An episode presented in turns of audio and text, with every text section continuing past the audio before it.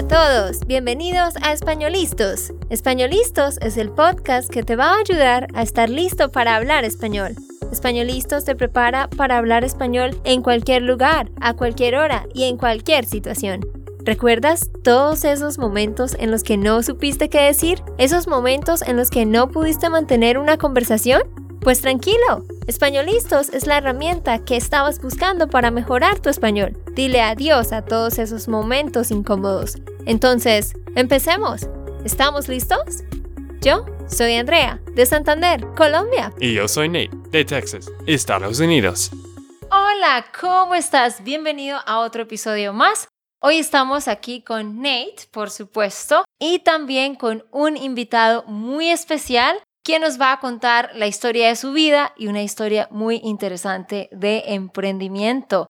Estamos con nuestro amigo Rodrigo de Botanicalia. Bienvenido, Rodrigo. Muchas gracias, Andrea. Muchas gracias, Ney, por la invitación. Es un gusto para mí estar acá hoy con ustedes y contarles pues acerca de nuestra historia. Qué genial. Y, y, pues Rodrigo es un amigo de nosotros. Él va a la misma iglesia que nosotros aquí en Bucaramanga, Colombia. Y él tiene una historia muy interesante, tiene eh, una vida muy interesante y también él empezó un negocio hace cinco años. Entonces vamos a hablar más de, este eh, negocio en este episodio. La idea es que tú escuches una historia de vida. Sabemos que a ustedes les gustan las historias de vida. Y también hablar cómo es el proceso de emprender aquí en Colombia y para una persona como Rodrigo, que emprendió justamente después de graduarse.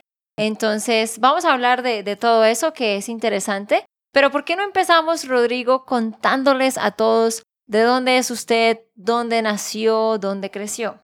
Listo. Eh, yo nací en un pueblo cerca de Bucaramanga, pues no cerca de Bucaramanga precisamente, sino cerca de un municipio que se llama Vélez. El pueblo donde yo nací se llama Santa Elena de Lopón que aproximadamente a nueve horas de Bucaramanga. Tienes que pues, viajar por primero carretera pavimentada, pero llega un punto donde tienes que viajar por carretera destapada. Entonces mm. eh, es carretera con lodo, con mucha piedra, un poco difícil de transitar. Y eh, mi familia toda pues creció allá. Eh, somos netamente de Santa Elena de Lopón y llevamos ya mucho tiempo viviendo allá. Y bueno, usted creció en este pueblo, en un área rural, ¿sí? ¿A cuántas horas de Bogotá, más o menos? Es más o menos a 12 horas de Bogotá y a 9 horas de Bucaramanga. ¿A 12 horas de Bogotá? Sí. Oh, wow, yo estaba pensando que era más cerca. Pues tú en promedio duras más o menos 6 horas hasta Barbosa mm. y luego de Barbosa a Santa Elena son otras 5 o 6 horas más o menos. Entonces sí, Rodrigo creció en, en un área más rural, pero luego de eso se vino para la ciudad de Bucaramanga. ¿Cuántos años tenía cuando se vinieron para acá? Yo llegué acá a los 11 años. Mis papás no vinieron conmigo en ese traslado porque me vine a estudiar acá al colegio. Entonces me enviaron y eh, empecé viviendo donde mis tíos. Ellos son los pastores de la iglesia donde vamos. Y eh, llevo ya casi 20, ¿qué? 28 años con ellos viviendo. Entonces, no, perdón, 28 años, no. Esto, 18 años. Sí, yo iba a decir 28. No, 18. 18 años.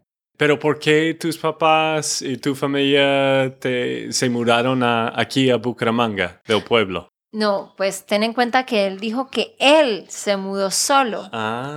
sin mis sus papás. ¿Y por qué? ¿Cómo es eso que un niño de 11 años se viene a la ciudad solo? Bueno, en ese tiempo yo quería, eh, de pronto no, no, no quería estudiar en el colegio que estaba en el pueblo, porque tenía un enfoque mucho más agropecuario y a mí pues no me llamaba mucho la atención en ese momento pues todo el tema del ganado, de eh, la parte equina, la parte de los animales de campo, gallinas, marranos, mm. eh, todo ese tipo de animales no me llamaba mucho la atención. Y el enfoque del colegio de Santa Elena era hacia eso. Entonces, como, como cultivar de pronto alimentos, como eh, cuidar una vaca, como cuidar un ternero, como cuidar un caballo, como cuidar un marrano, como cuidar gallinas.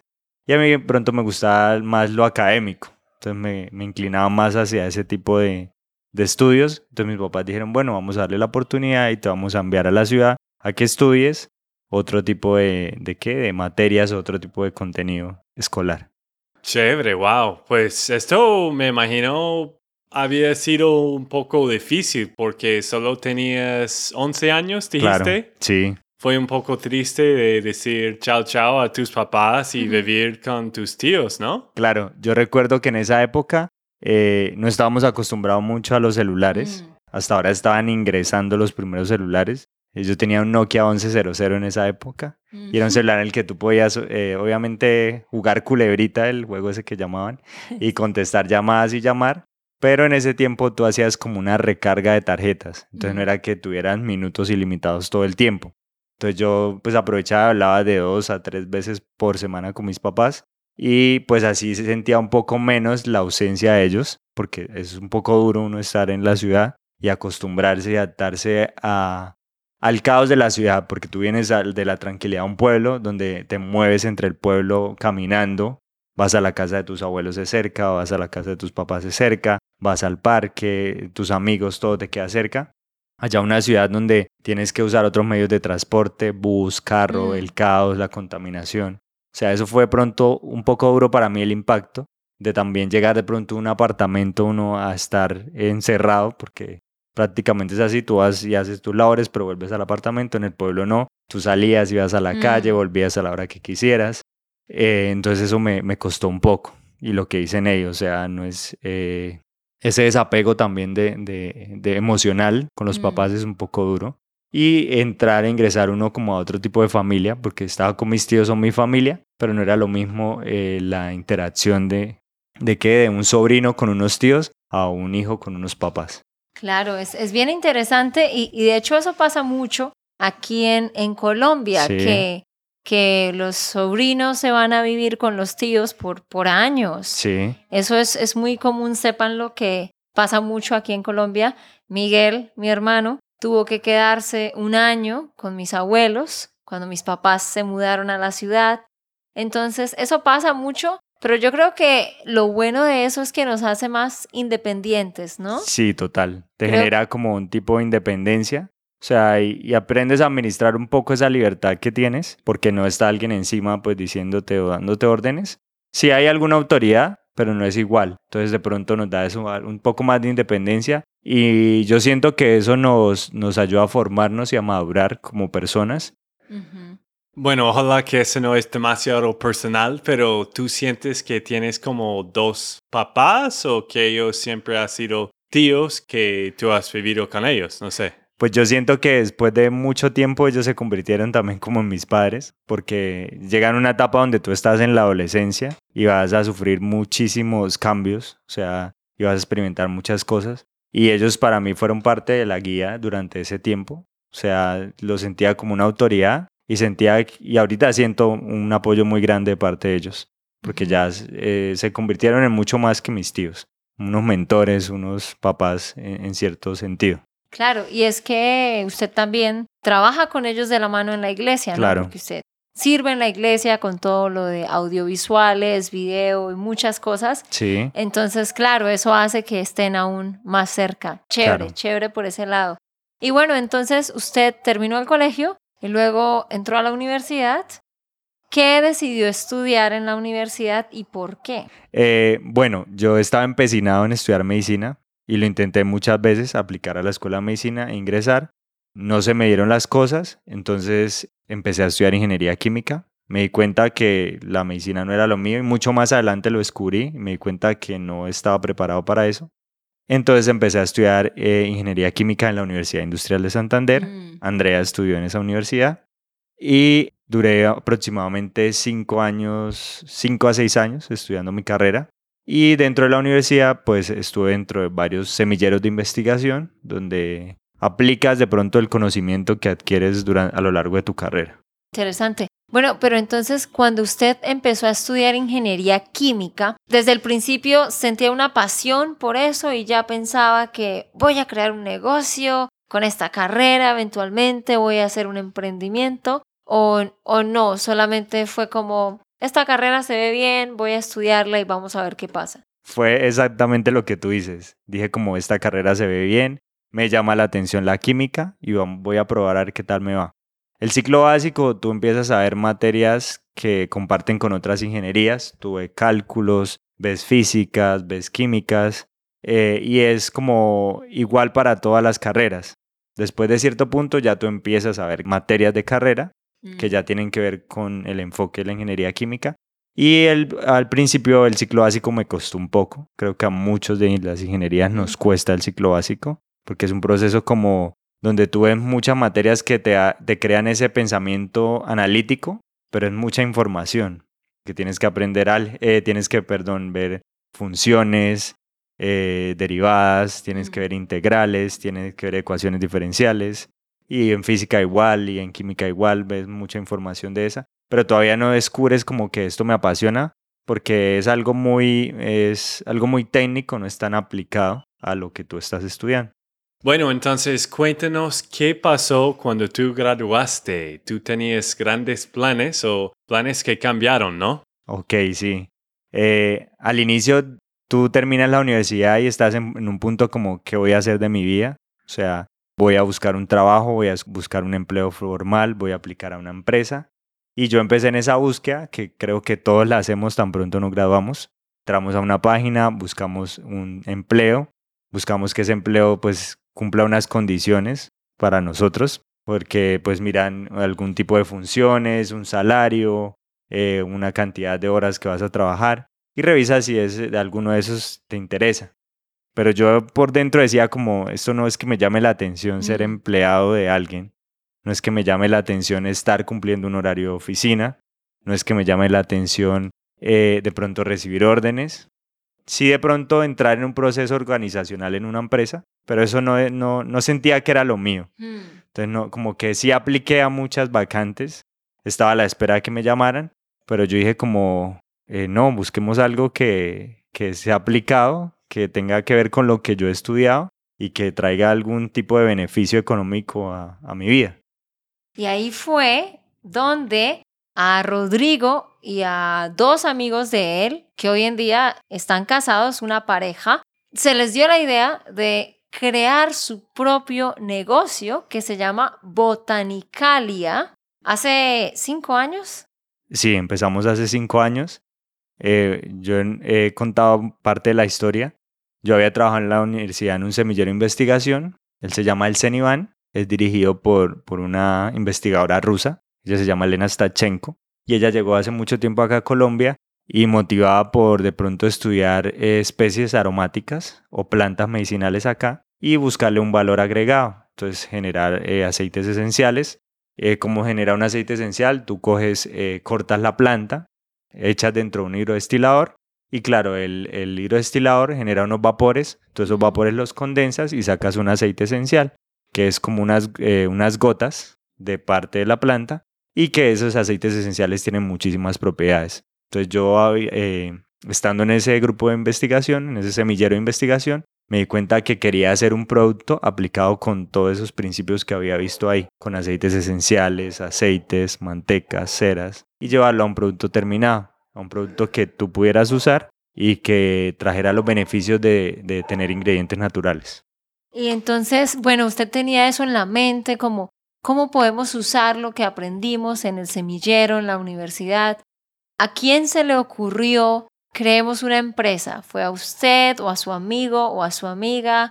¿Cómo fue ese proceso? Bueno, yo tenía un parche en la universidad con el que habíamos estudiado mucho tiempo y pues ya habíamos visto una materia al final de nuestra carrera, éramos como siete amigos y yo les había dicho a ellos, por favor, eh, busquemos algo en que emprender, algo en que aplicar lo que vimos en la universidad.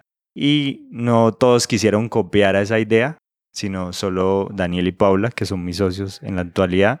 Paula dijo, sí, busquemos, empezamos, empecémonos a reunir y busquemos generar una idea de negocio que nos genere algún tipo de entrada. Ellos dijeron, sí, hagámosle y empezamos con Botanicalia.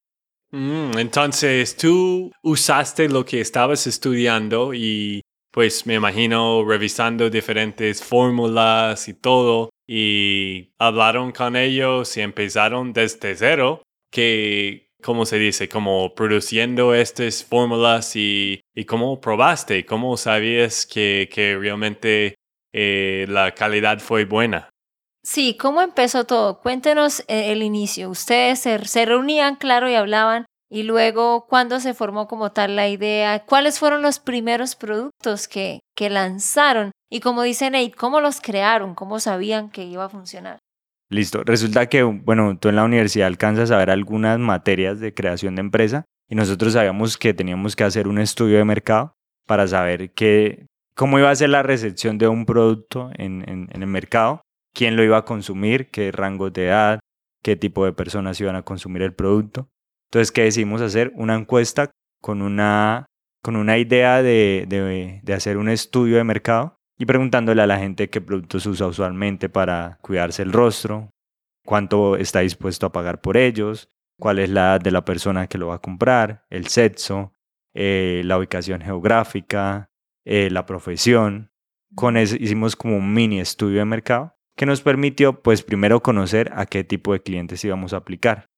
Listo el estudio de mercado, decidimos hacer una revisión bibliográfica y es buscar papers o documentos que avalen propiedades de algunos extractos o aceites. Entonces, por ejemplo, eh, nuestros primeros productos llevan aceite esencial de árbol de té. El aceite esencial de árbol de té ha estado estudiado, ellos le hacen un análisis cromatográfico, que es como revisar qué lo compone y revisan de esos compuestos cuáles son buenos, por ejemplo, para el rostro. Entonces, mm. por ejemplo, se dieron cuenta que el aceite esencial de árbol de té tenía propiedades antimicrobianas, astringentes y eh, servía para ciertos tipos de pieles. Entonces, en base a esa información, empezamos como a estructurar ciertas fórmulas que nos permitían abarcar los mercados que queríamos y en ese, en ese, en ese estudio de mercado nos dimos cuenta pues que las mujeres son las, mayores la mayor cantidad de, de, ¿qué? de clientes o es la mayor cantidad de personas que suelen cuidarse el rostro. Entonces empezamos a formular productos para mujeres en diferentes esto, pieles, tipos de pieles. Mm. Sí, porque de eso se trata la marca de, de ustedes, ¿no? Botanicalia son productos para el cuidado del rostro. Sí. Y empezaron con los aceites, luego ya sacaron los serums, y jabones para limpiarse la cara. Y hoy en día tienen mascarillas también. ¿Qué más productos tienen ustedes hoy en día en general? Botanicalia actualmente cuenta con cinco líneas. Una es la que hablabas, jabones. Otra es una línea de serum. Otra es una línea de tónicos, de bálsamos labiales y de mascarillas faciales. Esas son nuestras cinco líneas. Hemos incorporado poco a poco ciertos productos porque la cosmética y en realidad los productos de belleza se mueven mucho con las tendencias del mercado. Entonces, lo que pronto hoy está en tendencia, mañana ya no va a estar en tendencia porque llegó un producto que sustituyó esa tendencia. Entonces, eh, nosotros jugamos mucho con las tendencias y buscamos que nuestros productos abarquen la mayoría de tipos de pieles y lo que hablaba, las necesidades del, del mercado.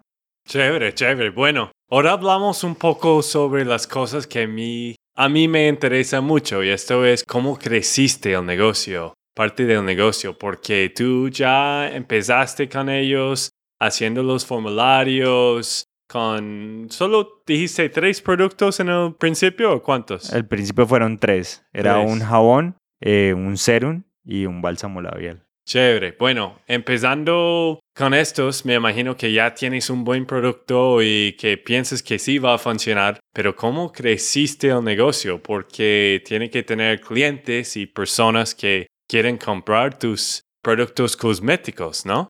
Claro que sí. Nosotros empezamos con, en ese tiempo en el que arrancamos, o sea, se estaba haciendo muy viral el uso de Instagram como una herramienta de negocio. Nosotros nos apoyamos en Instagram como esa herramienta de negocio. Y poco a poco, en ese tiempo estaban esto surgiendo los influenciadores digitales, que son personas que empezaron a acumular seguidores y que tenían cierto impacto sobre cierto tipo de clientes. ¿Qué hicimos nosotros? Buscar eh, influenciadores digitales que se estuvieran moviendo en ese sector de cosmética, de belleza, de salud. Y lo que hacíamos era enviarles nuestros productos que los probara, hiciera una reseña y nos hiciera una publicidad implícita. Entonces nosotros le decíamos como, hola, te escribimos de, Botanicalia, eh, estamos interesados en hacerte un regalo, queremos que pruebes nuestros productos. Y muchos de ellos los usaban, les gustaba mucho y hacían una reseña o los recomendaban en sus redes sociales. Eso poco a poco pues nos permitió tener un, un número de seguidores, porque no es lo mismo llegar tú alcanzar 10 personas, alcanzar mil personas. Mm. Entonces eso nos dio un alcance mucho mayor y le dio un impulso a la marca, porque no, no estábamos todavía dispuestos a invertir en un lugar físico, porque tú estás en un periodo de prueba y error, mm. estás revisando si tu negocio funciona y no puedes hacer una inversión en un local o una inversión en, en cierto tipo de mobiliario para un local sin saber si tu negocio va a funcionar o no. Qué interesante, sí. Y eso es lo que se está moviendo mucho hoy en día, ¿no? Así, claro que sí. Así lo hacen. Pero ustedes fueron como de los primeros negocios que aplicaron ese modelo de utilizar a, a los influencers como un apoyo para traer clientes. Y bueno, ustedes empezaron eh, fabricando todos esos productos, ¿dónde y cómo los fabricaban? ¿Y, los hacían ustedes mismos o qué? Cuéntenos un poquito más sobre eso. Bueno, nosotros empezamos con un pequeño laboratorio en nuestra casa. Obviamente cumplía todas las condiciones sanitarias. Usábamos elementos de protección, teníamos áreas adecuadas, hacíamos desinfección, pero no contábamos con un laboratorio como tal. Entonces hacíamos producciones pequeñas, cantidades pequeñas, lotes pequeños para comercializar porque pues eh, en ese proceso de, tal vez tú emprender o crear negocio en Colombia, no tienes todavía el volumen o la capacidad económica tan grande para meterle a un negocio y arriesgarte a saber que de pronto no va a funcionar. Entonces estábamos haciendo un piloto, entonces empezamos de forma pequeña, pero con la idea de que queríamos ofrecer un producto bueno, de calidad y pues que cumpliera las funciones que nosotros estábamos proclamando nuestro, dentro de nuestro claim, porque tú un producto dice, no, este producto te sirve para esto, este producto te ayuda con esto, este producto te va a ayudar a, a reducir esto. Entonces queríamos que obviamente toda la base científica que estuviera detrás del producto fuera la que la que, la que estuviera avalada o respaldada con, con información técnica o documentos técnicos.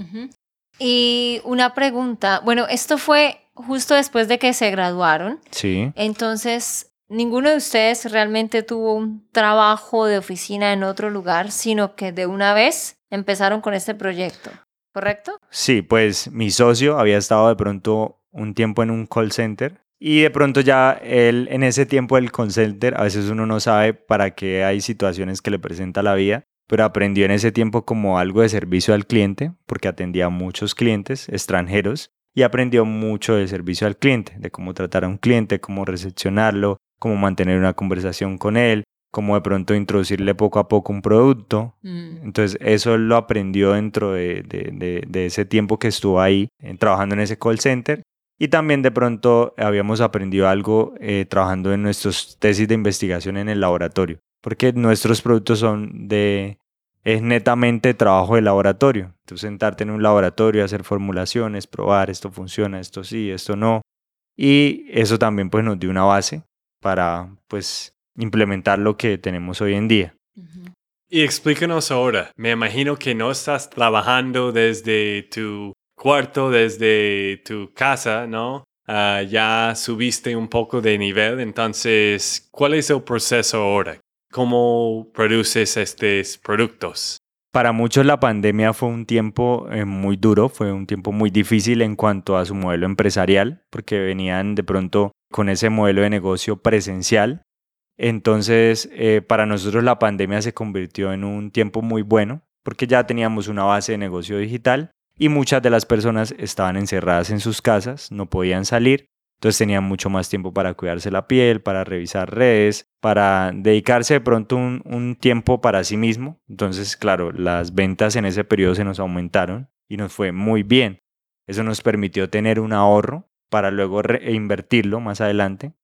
En un, en un proyecto que se llama el Fondo Emprender, es como una, es un, es un fondo del gobierno en el que te permiten aplicar si tu negocio es viable, si tu negocio ya tiene cierto tipo de tiempo, te dan alguna financiación. No lo hacen, por ejemplo, con los emprendedores que empiezan desde cero, no. O sea, tiene que ser una idea pronto ya más madurada, con mucho más tiempo. No es que digas, no, es que yo quiero crear un producto muy bueno, pero si tu producto no es tangible y no tiene algún tipo de, de, prueba de mercado, de que sí lo van a comprar, de que sí va a tener ingresos, no te dan ese tipo de apoyo. Entonces aplicamos a ese fondo y nos dieron un apoyo para montar nuestro propio laboratorio. Entonces con ese, ese fondo y con los ahorros que teníamos, pues nos dimos en la tarea de hacer crecer el negocio y de tecnificar muchos de nuestros procesos.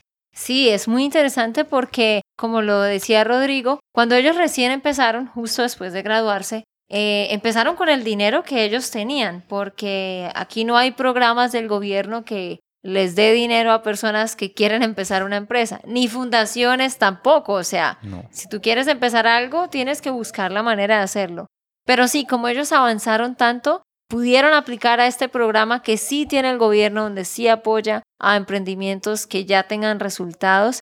Y por eso hoy en día eh, ellos ya están establecidos y ustedes ahorita tienen un lugar de producción grande, su propio laboratorio con sus buenos espacios y su oficina y todo muy organizado. Y ustedes son personas jóvenes, entonces es, un, es una prueba de éxito de, de la de la consistencia, ¿no? De la perseverancia.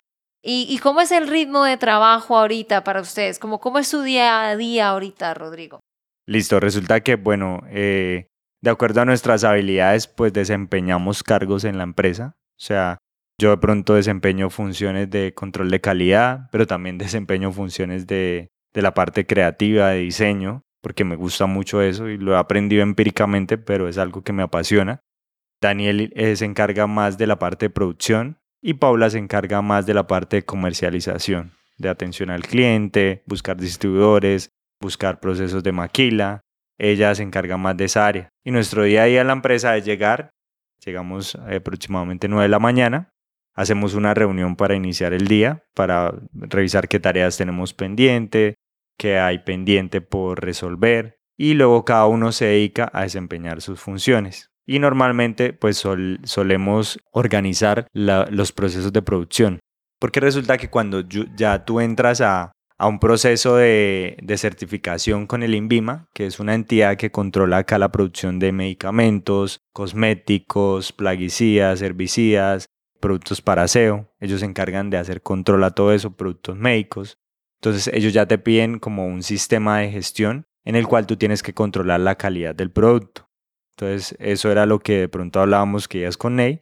Ellos nos exigen unos paquetes técnicos, que es una información de cuándo se elaboró el producto, qué materias primas usaron, cuánta cantidad, si se le hizo algún proceso al producto para pesarlo que cumpla las condiciones, que mm. si eh, es lo que tú declaras que lleva de peso, que cumple unas condiciones físico-químicas, un pH, una densidad, está libre de microbios, libre de bacterias. Entonces todo eso implica hacer una producción. O sea, no es como que tú hagas el producto y ya, queda listo, no. Tienes que hacerle control de calidad, tienes que hacerle verificación de que esté bien sellado, de que eh, tenga las condiciones de pH, densidad, lo que te decía, y que cumpla todas las condiciones técnicas que te exige la entidad para que ese producto salga al mercado.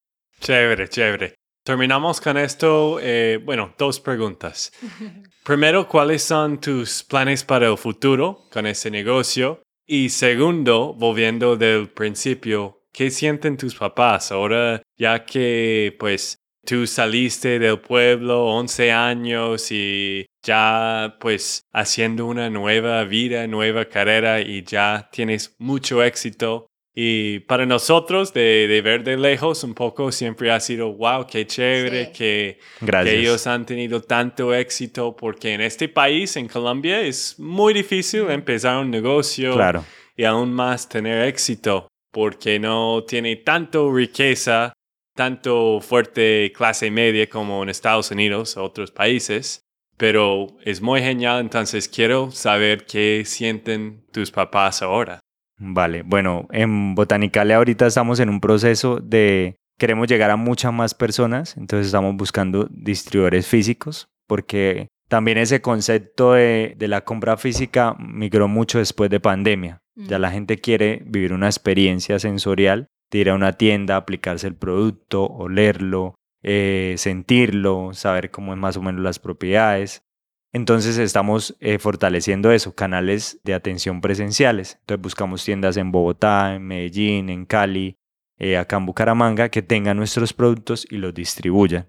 Entonces esa es nuestra idea y más adelante poco a poco ir incorporando eh, la exportación de nuestros productos, porque sentimos que es un producto que puede llegar a muchas más personas y que puede hacer crecer el negocio y hacer aún generar mucho más empleo que es nuestra idea. Si tú creas un negocio, una empresa, eh, la idea es mejorar tu condición de vida, pero también mejorar la condición de vida de las personas que están contigo. Y respecto a lo que me preguntabas de cuán orgullosos se sienten mis papás después de todo este tiempo, siento que, que ha sido como un triunfo para ellos, eh, sentir que de pronto depositaron la confianza en mí y que se han dado cuenta pues que hemos crecido y que pues que ha visto los frutos de todo lo que se ha sembrado. Yo también hago una analogía con botánica de pronto con lo que ha pasado con ustedes en Spanishland, porque empezaron como un pequeño negocio, empezaron con una idea, persistieron sobre esa idea y poco a poco la hicieron crecer. Y así es la mayoría de negocios. Tú al inicio te vas a encontrar con una cantidad de problemas y chicharrones, o aún después de grandes también uno se encuentra con una cantidad de chicharrones, pero todos los negocios y toda la vida se trata de eso, de persistir, de volver a intentarlo, de perseverar y de creerse uno el cuento de que lo tuyo es muy bueno, de que lo tuyo puede llegar a más personas y de que lo tuyo es un negocio muy bueno que tiene que impactar a otros. Entonces, por eso hago esa analogía con Spanishland, porque aquellas que estábamos en el en vivo, me he dado cuenta de todo lo que han pasado como, como negocio, como empresa, y ya el lugar donde han llegado. Y eso le da a uno una madurez empresarial, le da a uno muchas ganas de seguir eh, trabajando por el negocio y de llegar a muchas más personas. Sí, gracias también, sí, ha sido, sí, hemos estado como a la par, ¿no? Sí, ha ido como, como madurando el negocio al mismo tiempo. Ajá, de hecho, hicimos un video con Rodrigo, con ustedes, en el 2017 también, sí. cuando estaban recién empezando y fue de nuestros primeros videos. Entonces sí, gracias a Dios que hemos podido tener éxito. Sí. Pero sí, muchísimas gracias Rodrigo por, No, por haber estado aquí, por contarnos su historia bien inspiradora. Y bueno, ¿dónde los pueden encontrar? ¿Dónde pueden encontrar a Botanicalia?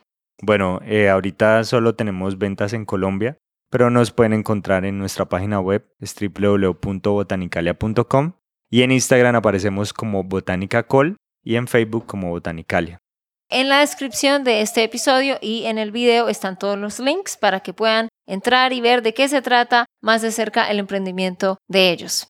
Bueno, Rodrigo, muchísimas gracias de nuevo. Fue un placer tenerte aquí en este, en este episodio y escuchar un poco más de tu historia, que yo no sabía más que todo desde el principio. Muy, muy interesante. No, muchas gracias a ustedes, eh, Ney y Andrea, por la invitación y pues esperamos que todos los estudiantes puedan practicar su español con este podcast y puedan darse cuenta pues o inspirarse a través de nuestras historias.